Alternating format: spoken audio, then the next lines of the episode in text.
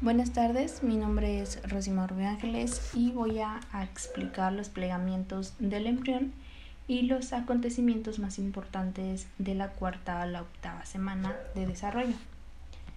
Bueno, los plegamientos del embrión van a ser acontecimientos significativos en el establecimiento de la formación corporal en el plegamiento del disco embrionario trilaminar plano, así como también va a ayudar a la formación de un embrión de configuración cilíndrica. El plegamiento del embrión en el plano medio es aquel plegamiento de los extremos del embrión que van a originar pliegues de la cabeza y de la cola, es decir, un pliegue cefálico y un pliegue caudal. Bueno, al comienzo de la cuarta semana se va a empezar a originar el pliegue cefálico, en donde los pliegues neurales van a formar al primordio del encéfalo. El encéfalo en desarrollo se va a proyectar dorsalmente hacia la cavidad amniótica, que contiene líquido amniótico. El proencéfalo en desarrollo va a crecer cranealmente más allá de donde se encuentra la membrana orofaringea y va a sobrepasar el corazón en desarrollo. Al mismo tiempo que pasa eh, todo eso que ya mencionamos anteriormente, el septo transverso, el corazón primitivo, el celoma pericárdico y la membrana orofaringea se van a desplazar hacia la superficie ventral del embrión y durante el proceso de plegamiento parte del endodermo de la vesícula umbilical va a quedar incorporado en el embrión, constituyendo de esta manera al intestino primitivo anterior. Este intestino se va a encontrar entre el proencéfalo y el corazón primitivo y la membrana orofaringea es la que va a ayudar a separar al intestino primitivo anterior con el entomodeo, que es el primordio de la boca. Bueno, el septo transverso, que va a estar situado caudal al corazón, va a desarrollar al centro tendinoso del diafragma. Antes del plegamiento, el celoma va a estar formado por una cavidad aplanada y con forma de herradura. Después, el plegamiento, el celoma pericárdico, va a quedar situado ventral del corazón y craneal al septo transverso. El celoma intraembrionario se va a comunicar ampliamente a cada lado del celoma extraembrionario. Bueno, después vamos a hablar acerca del pliegue caudal. Este pliegue se debe principalmente al crecimiento de la parte distal del tubo neural. Conforme crece el embrión, la eminencia caudal se va a proyectar sobre la membrana cloacal. Durante el plegamiento, parte de la capa germitativa endodérmica va a quedar incorporada en el embrión y va a formar al intestino primitivo posterior. La parte terminal del intestino primitivo posterior se va a dilatar ligeramente al poco tiempo para poder formar a la cloaca. Antes de este plegamiento, la línea primitiva se va a situar cranealmente a la membrana cloacal.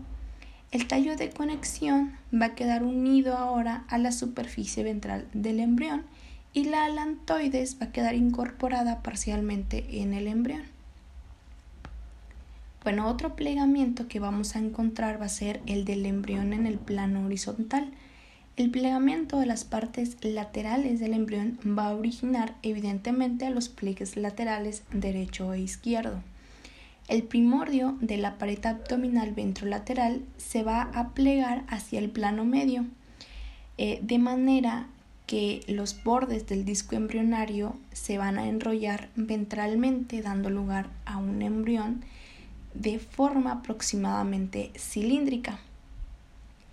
Inicialmente hay una conexión amplia entre el intestino primitivo medio y la vesícula umbilical. Sin embargo, tras el plegamento lateral se va, se va a reducir perdón, esa conexión formando los conductos osofaringios.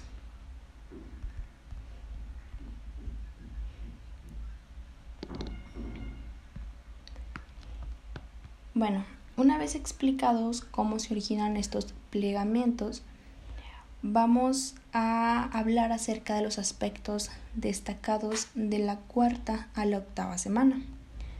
Bueno, estos acontecimientos y cambios principales del desarrollo en la forma externa del embrión se van a producir entre, pues ya anteriormente mencionado, la cuarta y la octava semana. En la cuarta semana vamos a tener que se van a producir cambios importantes en la configuración corporal. Al principio, el embrión muestra entre 4 y 12 somitas, que van a originar elevaciones evidentes de la superficie. El tubo neural se forma en sentido opuesto a estas somitas, pero va a mostrar una abertura en los neuroporos rostral y caudal. Hacia el día 24 eh, van a ser visibles los primeros arcos faringios. El primero eh, va a ser parte principal del primer arco que se va a originar en la mandíbula y va a haber una extensión rostral de dicho arco que va a ser el proceso maxilar. Ahora, el embrión va a estar ligeramente incurvado debido a los pliegues cefálicos y caudal. El corazón va a originar una prominencia cardíaca de gran tamaño y va a bombear sangre. El neuroporo rostral se va a ir cerrando. En el día 26 vamos a poder observar tres paredes de arcos faringios y el cierre del neuroporo rostral. El proencéfalo va a, tener una elevación destacada de la cabeza y el plegamiento del embrión hace que presente una incurvación en forma de letra C. Los días 26 y 27 va a haber un eh, esbozos de los miembros superiores en las paredes, en las paredes ventrolaterales del cuerpo. La eh, ploaca ópticas, que son los primorios de los oídos internos, también van a ser visibles. A lo largo de la cabeza puede observarse los, eh, un engrosamiento ectodérmico que se va a denominar placodas cristalinianas. El cuarto par de arcofaringios y los eh, esbozos de los miembros inferiores van a ser visibles al final de la cuarta semana. También es característica una eminencia caudal van a establecer los rudimentos de muchos de los órganos y sistemas, especialmente del sistema cardiovascular, y es al final de esa cuarta semana se van a cerrar generalmente el neuroporo caudal.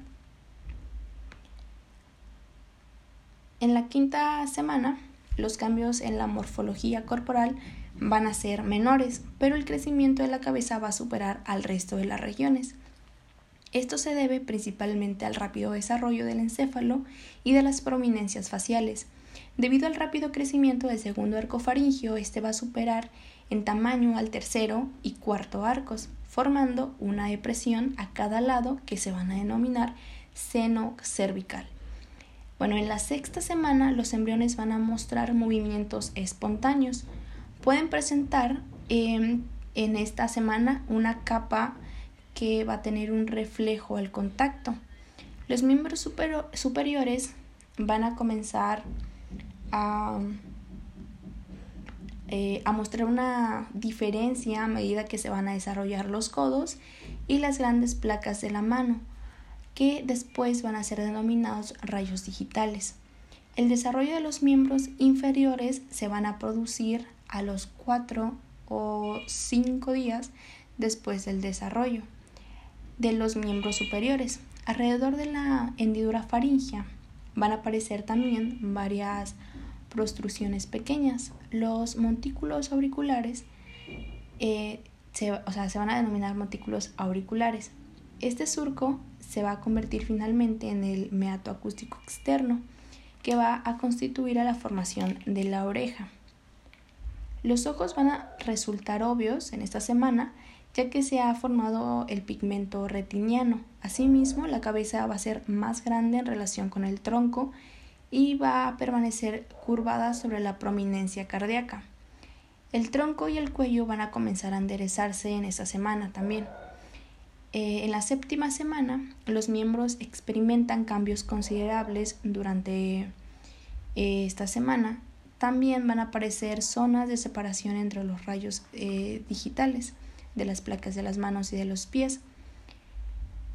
La comunicación entre el intestino primitivo y la vesícula umbilical va a quedar reducida. El conducto onfaloentérico, hacia el final de la séptima semana, se va a iniciar la osificación de los huesos de los miembros superiores.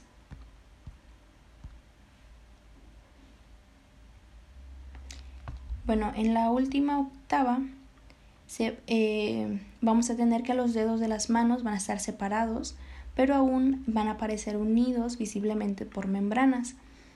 Ahora eh, va a ser más visible las muecas o espacios de separación entre los rayos digitales de los pies. La eminencia caudal todavía va a estar presente, pero ya va a estar muy pequeña.